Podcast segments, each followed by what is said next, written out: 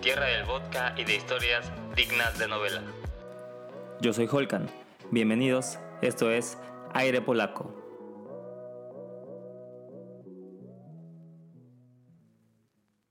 Bienvenidos al segundo capítulo de Aire Polaco. Si es la primera vez que nos escuchan, este es un podcast sobre las historias singulares ocurridas u originadas en Polonia. La formación del día de hoy es de nuevo Jeremy Sebas. Jeremy, ¿cómo estás? Muy bien, ¿y ustedes qué tal? Yo muy bien, ¿qué tal tú, Sebas? También excelente, otra mañanita aquí con ustedes. Listo, empecemos el capítulo del día de hoy. Wadowice 1920. Nace quien sería probablemente el hombre más famoso de Polonia, hombre que sobreviviría a una guerra, dos intentos de asesinato y dos peleas con el mismo diablo. Ay, cabrón, güey.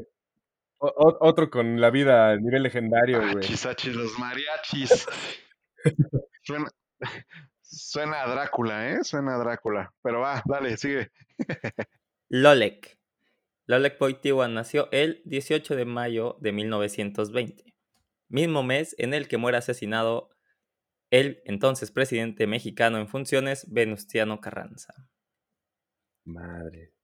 Lolek habría sido el producto del matrimonio entre Carol y Emilia, junto con dos hijos más, de los cuales Lolek, nuestro personaje del día de hoy, era el menor. Chiquillo, crazy. Sí, siempre, siempre el menor, siempre el menor, güey. Los menores son los, los chingones, güey. a huevo, como debe de ser. Tú porque eres el menor, ¿no, Jeremy? Todos aquí somos, todos aquí somos los menores. somos el menor. ya, ya, estamos del lado del Olek. Así se debería llamar el podcast, los menores. Los pequeños.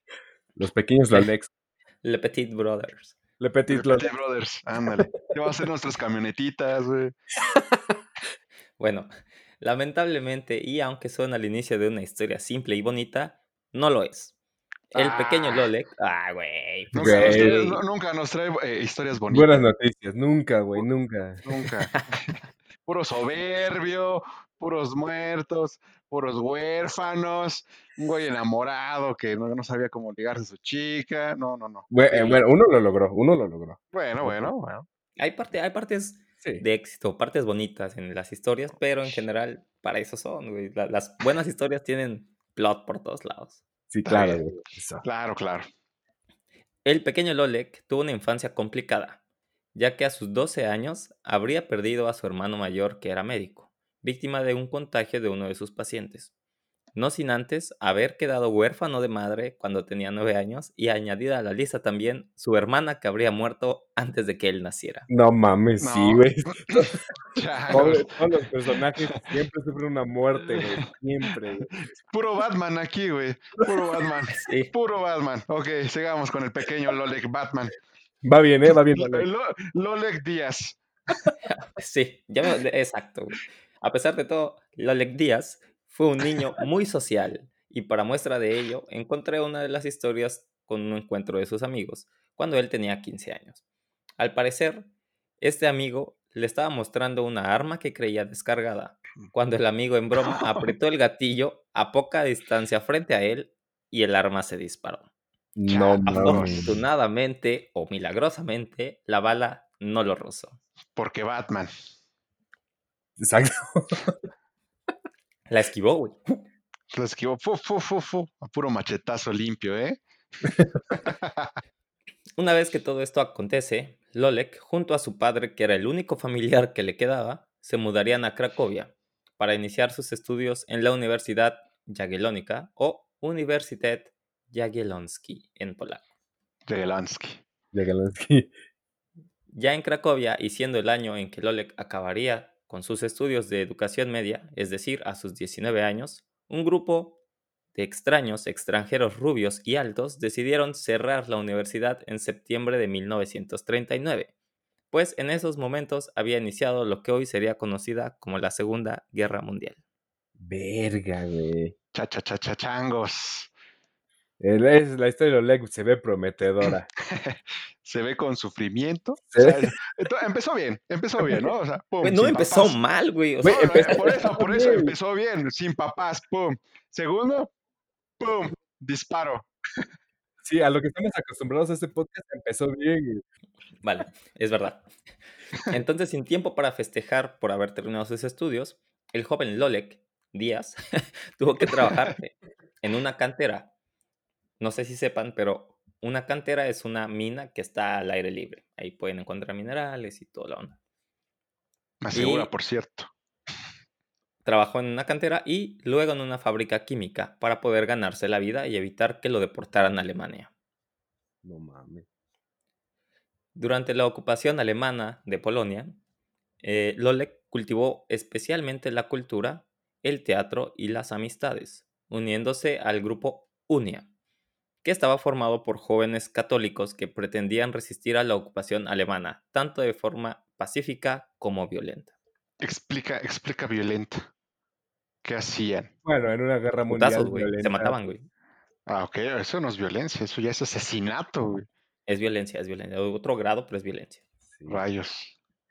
Pues esto eh, haría que su situación se complicara un poco y debió refugiarse en los subterráneos del arzobispado de Cracovia. En ese tiempo su padre, un suboficial del ejército polaco, moriría en 1941 No, durante la ocupación de Polonia por la Alemania nazi, quedando entonces totalmente solo a sus 21 años. Pero bien cabrón, güey. ¿A, a qué edad? 21. 21. 21 años. Y desde ese momento algo se quebró dentro de él. Con todo esto ocurriendo en 1943, Lolek ingresó en un seminario clandestino de Cracovia, iniciando ahora una carrera de teología al mismo tiempo que trabajaba.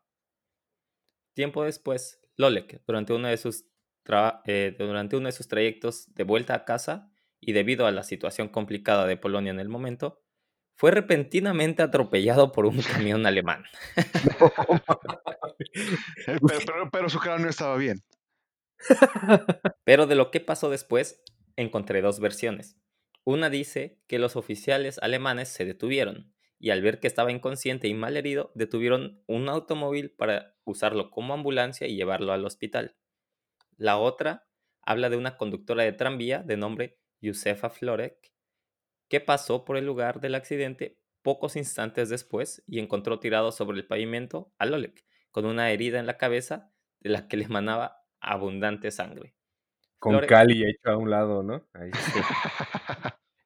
Florek descendió del tranvía y le prestó los primeros auxilios antes de detener un vehículo que transportó al joven Lolek hasta su residencia, donde fue debidamente asistido. Aquí, la neta, yo me creo más la segunda porque no creo que un camión repleto de nazis se haya detenido a ayudar a un güey que recién atropellaron. De hecho, iba siendo un civil, güey, ¿sabes? Suena a Y que no, vamos a ser los héroes de esta historia y creamos esta historia por, por aparte. Exacto, exacto. Cu- Cuando encuentras dos versiones, que aquí pasa, va a pasar otra vez, dos versiones de una cosa, Ah, Oh, es tú decides cuál de las dos te gusta y, y te creas la tuya. te quedas con eso. Eh, como sea, Ok. Lolek se recuperó y vivió para contarlo, aunque no sería el único momento peligroso que pasó debido a la ocupación alemana. Pues en otro momento, en agosto del mismo año, tras el levantamiento ocurrido en Varsovia, las autoridades ordenaron una redada en Cracovia y gran parte de los residentes fueron detenidos y llevados a campos de concentración de los que no volverían. Changos, qué Fue pura entonces- tragedia.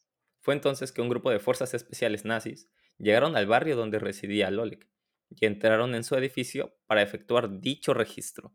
Pero entonces, como si se tratara de una comedia de televisión, Lolek permaneció tirado detrás de la puerta de su casa, aterrorizado, hasta que los soldados se fueron, se fueron porque no lo habrían visto.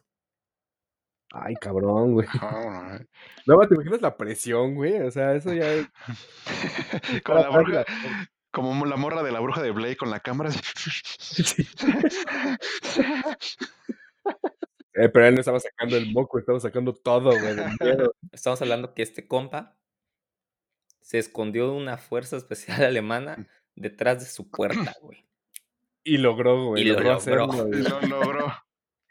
Eh, Inventando ca- el camperismo desde, desde años atrás.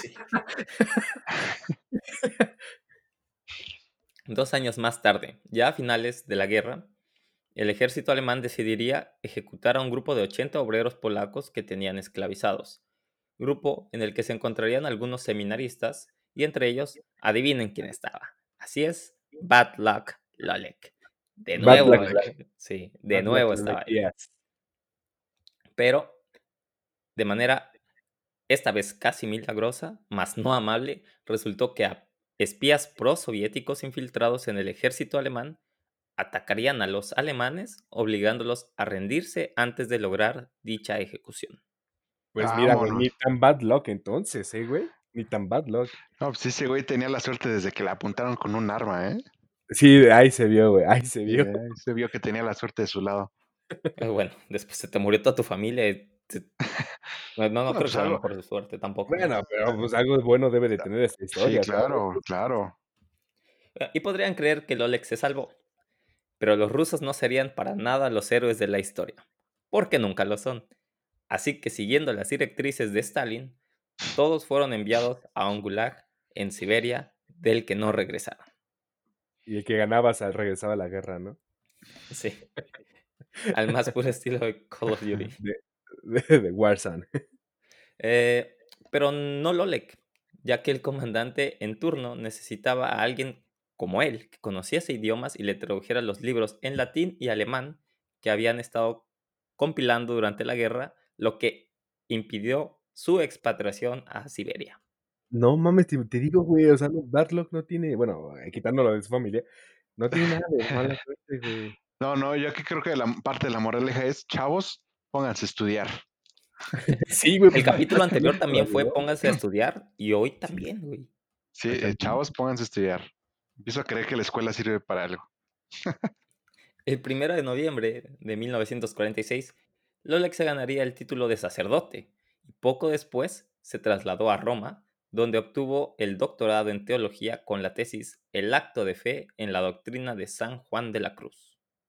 Regresó a Polonia en el 48 y durante 10 años ejercería la docencia en diferentes seminarios, nombrado profesor de teología moral y ética. Changos. Sí, ya. Ahí ya eh, fue. A, a ver, una cosa aquí que no comentamos.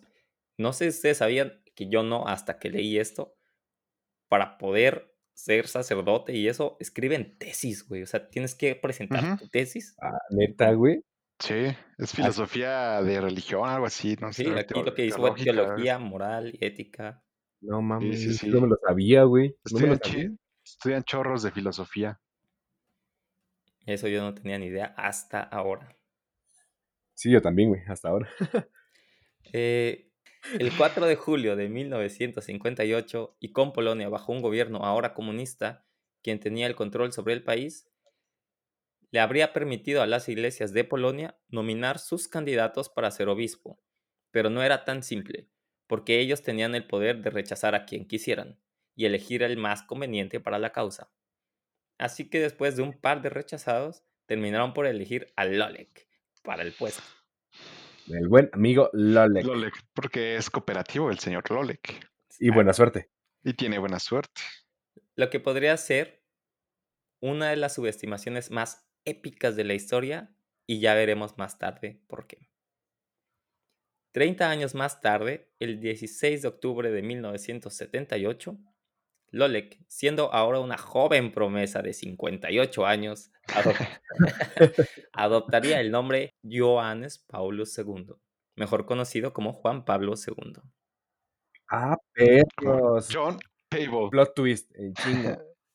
Eh, aquí, aquí metes musiquita de pa para pa para pa para tú eres pa para pa para pa para.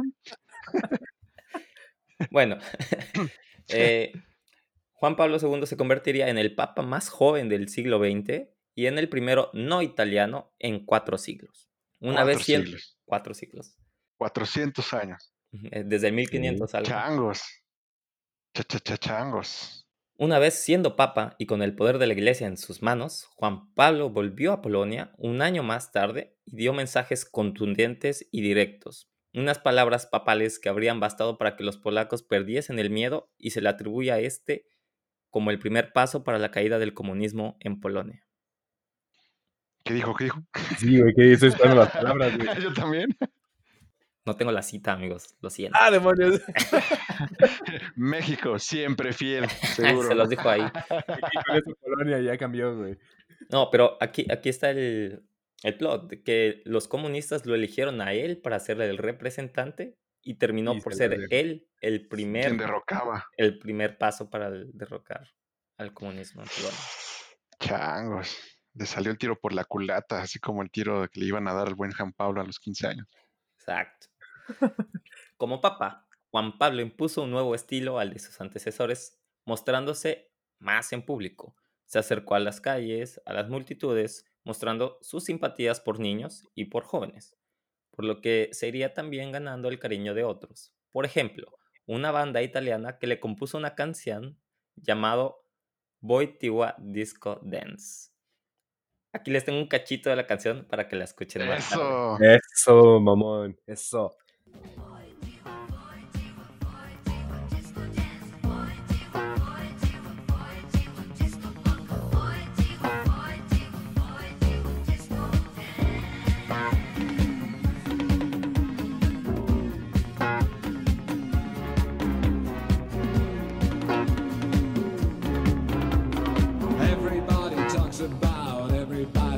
Everybody sings and shout, looking out for the light after such a long black night. He is nice, he's the man, then you open a Vatican. Ya, ahí vamos a parar el cachito. Les voy a pasar, les voy a escribir eh, el nombre completo de la canción para que la escuchen un poco más tarde. Pero está muy funky, güey, como es Güey, literal. ¿te imaginas? Tiene toda, toda la actitud para hacer el intro del podcast, ¿eh? Toda la actitud. Sí, de hecho, güey. O sea, ¿te imaginas pudieron estarlo bailando, güey, sin saber que era una canción hacia el Papa, güey? Sí. Estoy bien pedo ahí, Sí, güey. destruido, y ahí celebrando al Papa. Como debe ser. Mensajes subliminales desde Always. En este mismo año, eh, emprendió el primero de sus 104 viajes fuera de Italia, teniendo como destino República Dominicana y México, porque ir a México siempre es buena idea. Sí, Ah, claro. claro, güey, en su papamóvil. En esta, ahí no existía el papamóvil. eh, Vamos a llegar allá, Sebas, bueno. vamos a llegar allá. En esta visita es cuando él se podría, él se pondría un sombrero de charro e inmortalizaría su famosa frase. ¿Cuál es, Jeremy? Dila, Jeremy, dila, dila, dila, dila. México siempre fiel. Bravo, güey, bravo, güey, bravo. Ah, todo el estadio Azteca hacia arriba. Ah, elevando nuestros espejos desde lejos para que él se pueda dar la despedida en el avioncito. Sí, es cierto, güey. Yo no me acordaba de eso, güey. Bueno, Juan Pablo visitaría en total 129 países diferentes, repitiendo algunos, como México, que visitó cinco veces México. Eh, repitiendo algunos, eh, entonces ganándose apodos como el atleta de Dios o el papa viajero. El papel viajero, sí me acuerdo, sí me Eh, acuerdo. mi favorito es el atleta de Dios, güey. Me lo puedo imaginar, se quitaba la túnica y está mamadísimo. Sí, güey. Un six pack dentro del Un six six- pack. Sí. Cielos, qué macizo. Eh, pero al tener un estilo distinto de- ser papa, le tocó también experimentar cosas que a sus predecesores no, haciendo que no todo fue, fuese una vida tranquila como suele pensarse de estas figuras. Un ejemplo es que el 13 de mayo de 1981, Mehmet Ali disparó dos veces contra el papa mientras éste se desplazaba en un vehículo abierto. Verga, güey, lo que no sabía es que lo- a los, desde los 15 años, güey, a las balas le faltan manos, güey, para darle al papa, güey. Una bala le dio en el abdomen y, Ah, la, verga, otra, y la otra le dio en el codo izquierdo. Pero expertos analizaron las trayectorias, tra- tra- Las, las, tra- tra- las tracas tracas. Las pero, Las tracas tracas. pero expertos analizaron las trayectorias y dedujeron que vinieron de dos lugares diferentes, por lo que no era solo un tirador. Ay, cabrón. Changos. Sí, sí, eso es bueno, güey. Y para la darle- del poder. Otro giro a esta historia, encontraron una tercera bala en la escena. Pero ese sí de plano estuvo medio meco y no latino. Sí, puede ser. A, a causa de los graves disparos, el Papa perdió. El Papa, soy bien estúpido ya, güey. Lo bueno es que no estamos en vivo, amigo. A causa de los, de los graves disparos, el Papa perdió bastante sangre y tuvo que ser hospitalizado. Irónicamente, una mañana antes, el Papa bendijo una jamás usada ambulancia, diciendo, le doy mi bendición también al primer paciente de esta ambulancia, No quien mames, resultaría ser él. Él, ajá, mira, se bendijo a sí mismo sin querer. Sí, güey. Autobendición, güey. Es como el autolike en Facebook. Se dio la autobendición. Pero le funcionó. Le funcionó, ¿no? Pocos años más tarde, en diciembre de 1983, el Papa visitó a su casi asesino en la cárcel, conversó con él y le otorgó el perdón, aunque solo sería perdón de palabra porque igual no lo soltaron ni lo pusieron en libertad. No, pero imagínate. Bueno, eso fue por la- tu eso fue por la- a quien- alguien que quería asesinar. Y es algo. Pero eso fue por la justicia, güey. Eh, por eso estuvo encerrado. Más bien, a que le hizo la, la bronca, lo perdonó, güey. Ese es otro pedo. Sí, sí, sí. Eh, Yo Qué cuando leí papa, esto, me decían, ah, el Papa le dio el perdón. Yo dije, güey, qué chido, güey. O sea, el Papa lo sacó de la cárcel, ¿no? O sea, eso fue, le dijo, no, retiro los cargos, güey. Y se lo sacó. Pero no, güey. No, te perdono, pero te quedas, te pudres. Te perdono. ¿Me va a sacar, señor? No. No, Sí. eres peligroso para la sociedad. Te perdono. Sí, bueno, ¿quién tiene hambre? Sí. Debido a esto, la iglesia no se permitiría exponer a este peligro de nuevo al Papa, por lo que el atentado motivó la construcción de un vehículo especial con cristales ¡Eh! blindados que fue popularmente bautizado como Sebas. Como el maravilloso papamóvil, güey.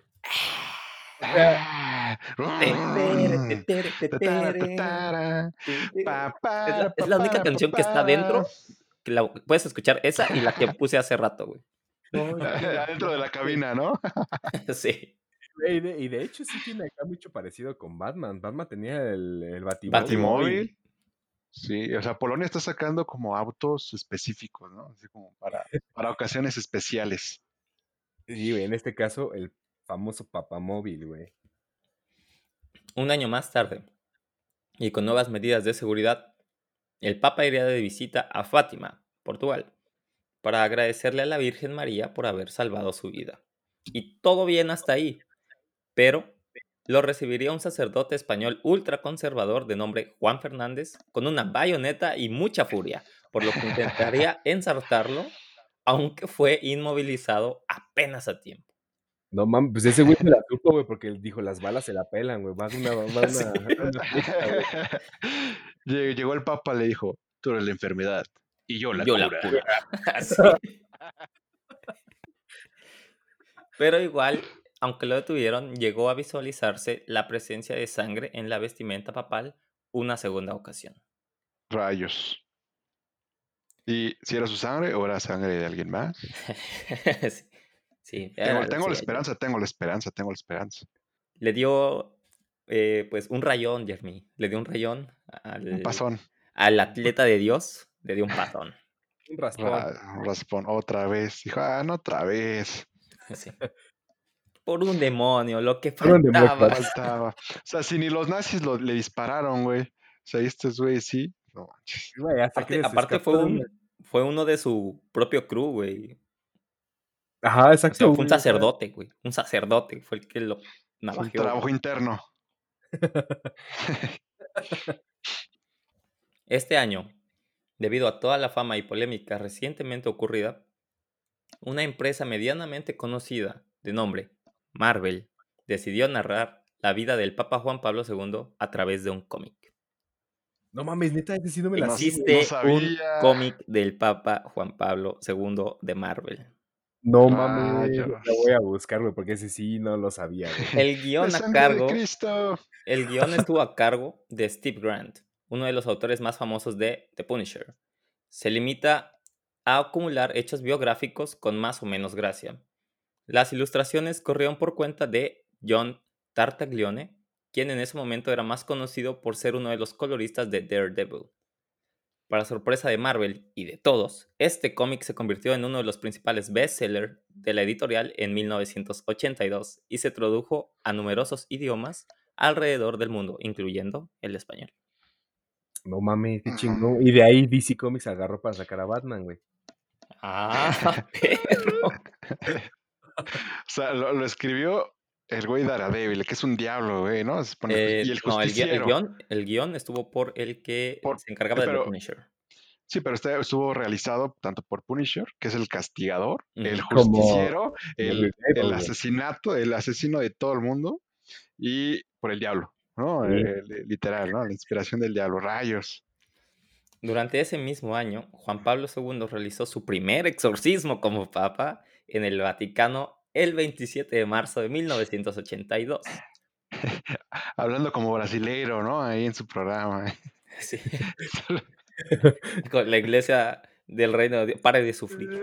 Pare de- pare de sufrir. Un obispo le llevó al papa a una joven llamada, Franz- llamada Francesca Fabrizi, pidiendo su ayuda.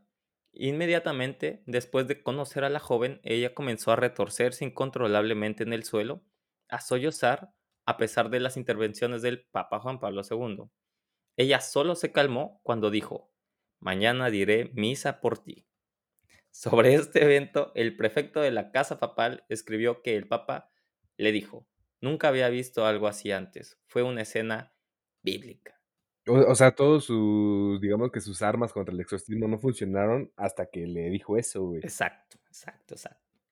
El No Papa estuvo sorprendido. El Papa, aquí hay un toque porque el Papa tiene, no todos los papas que yo sepa, eh, tienen licencia de ser exorcistas, es distinto.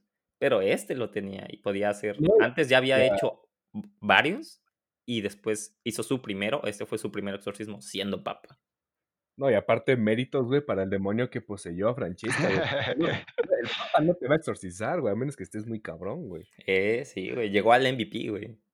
Le llegó al- el mero mero, güey, y lo hizo sudar, güey. Lo hizo sudar. Exacto. Sudaron. Fue una gran pelea. Hay una, hay una película así basada en, en- en tal hecho. Guay de Rito. La monja. La- Unos años más tarde, después del exorcismo exitoso, una feliz y pacífica Francesca Fabrizi, junto a su esposo e hijos, se reuniría una vez más con el Papa. Eh, Ya no se retorció ahí en el piso, güey, ya no, no, normal. no, no. Ya Sus no. hijos, pero pues por estar jodiendo. güey. sí, pues porque ¿quién lleva a misa a un niño? Ok. Exacto. El Papa Juan Pablo II realizó otro exorcismo durante una audiencia semanal en el 2000. Esta vez una joven llamada Sabrina, que fue llevada al Vaticano y tan pronto como entró a la plaza, inmediatamente comenzó a gritar y trató de arremeter contra el Papa, requiriendo 10 personas para poder sujetarla. Ah, su madre, 10 personas. Y ahora sí aplicó la, la, la chida, ¿no? Ah, te aplico una misa y ya te calmas. Ella comenzó a babear y a gritar blasfemias. Después de terminar su discurso semanal, Juan Pablo II pidió reunirse con Sabrina. Según el padre Amor, eh, tan pronto como se acercó el Papa, sus ojos se pusieron vidriosos y su cabeza se echó hacia atrás y gritó: No, déjame en paz. Juan Pablo II realizó un exorcismo en el acto, bendiciéndola varias veces. Sin embargo, el intento inicial no logró exorcizarla por completo, y el padre Amort tuvo que realizar varios exorcismos más con Sabrina para liberarla por completo de los demonios, ya que según él, la niña había estado poseída desde que tenía 12 años. Y o sea ahorita, güey, no mames. Bueno, ¿por qué estás entonces? El padre Amort no estuvo presente en el, en el exorcismo papal, pero dijo que había realizado un exorcismo a la niña el día anterior. Dijo que luego de que la niña se reuniera con el papa, le realizaron otro exorcismo que duró dos horas. Durante ese exorcismo, dijo el sacerdote que el demonio se burló del papa diciendo, ni siquiera tu jefe pudo ganarme. Ay, cabrón. Changos. Vengo con el mero mero. soberbio, el soberbio, el demonio, soberbio. Perdiendo entonces el papa su segunda pelea contra el diablo. Pero es la primera pelea, ¿no? Que, que pierde en su vida, ¿no? Yo, yo como lo veo es que ha ganado un buen. Perdió el invicto, Jeremy. Lo perdió. Changos. Como el Undertaker, güey, así. lo perdió.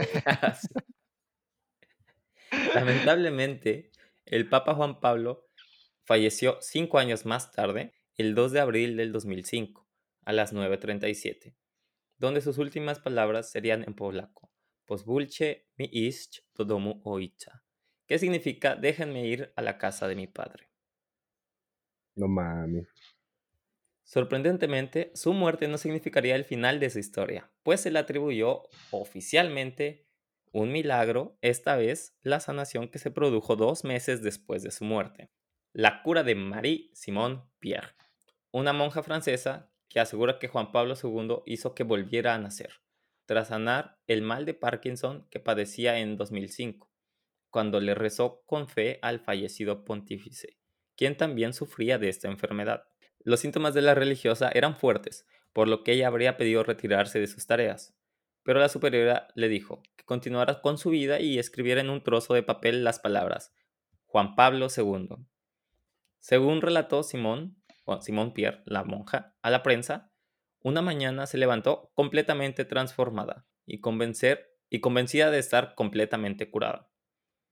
Sus médicos nunca pudieron explicar el caso y se cuestionó si el diagnóstico original había sido siquiera correcto.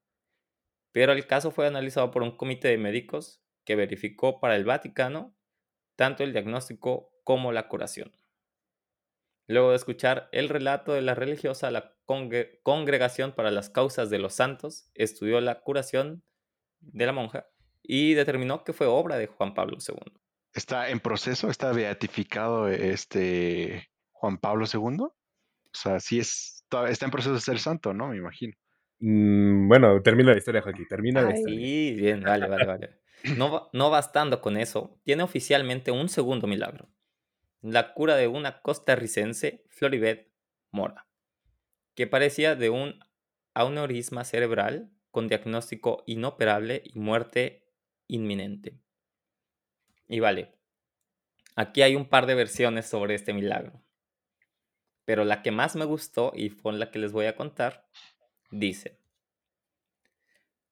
que después del diagnóstico y cuando ya tenía su enfermedad muy avanzada, que incluso le costaba moverse, ella se encontraba leyendo una revista que tendría como portada al Papa Juan Pablo II.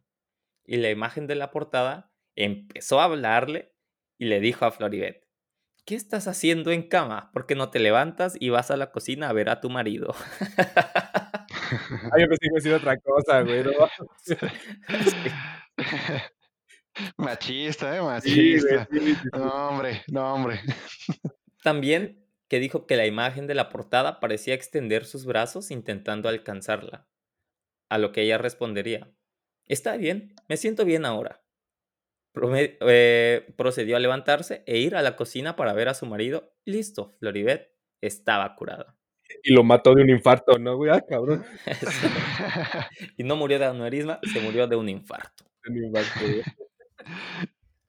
El informe oficial afirma que la mujer ingresó a un hospital con la enfermedad y luego de dos días el coágulo de su cerebro se disolvió sin tratamiento alguno. Este segundo milagro y claramente todas sus obras como papa propiciarían que Juan Pablo II se convirtiera oficialmente en un santo el año del 2014. Ahí está tu respuesta, Yarmi. Eso. Y ahora sí, esta es la historia de Karol Yusef Wojtyła, más popularmente conocido como Juan Pablo II. Lolek para los compas. Esta historia me estuvo chida. Estuvo chida. Tuvo un buen final, tuvo un buen final. Es una historia muy interesante. Muy aleatoria, güey, como peleó contra nazis, peleó contra el diablo. o sea, tú échale al que quieras, güey. Es como el santo, sí, exacto. Lo podrían hacer unas películas como el santo. Estoy diciendo a cada rato, tú eres la enfermedad y yo la cura. Tú eres la enfermedad y yo soy cura.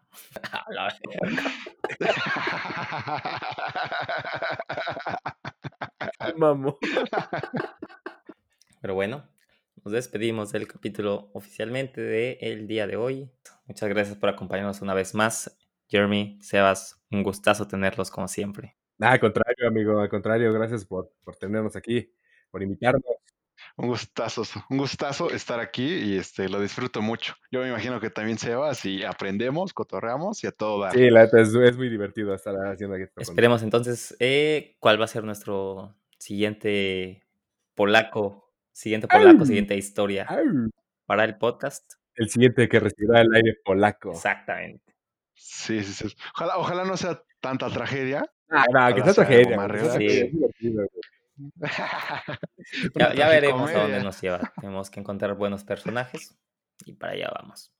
Eh, Eso. eso fue todo. Y nos pueden buscar como Aire Polaco en Facebook, a mí como Holkanowski en Instagram. Chicos, A mí me pueden buscar como Germises. Eh, Sebas. Eh, a mí como Bastian Moctezuma. un gustazo y hasta luego, muchachos. Hasta luego, complicado. Hasta luego. Tierra del vodka y de historias dignas de novela.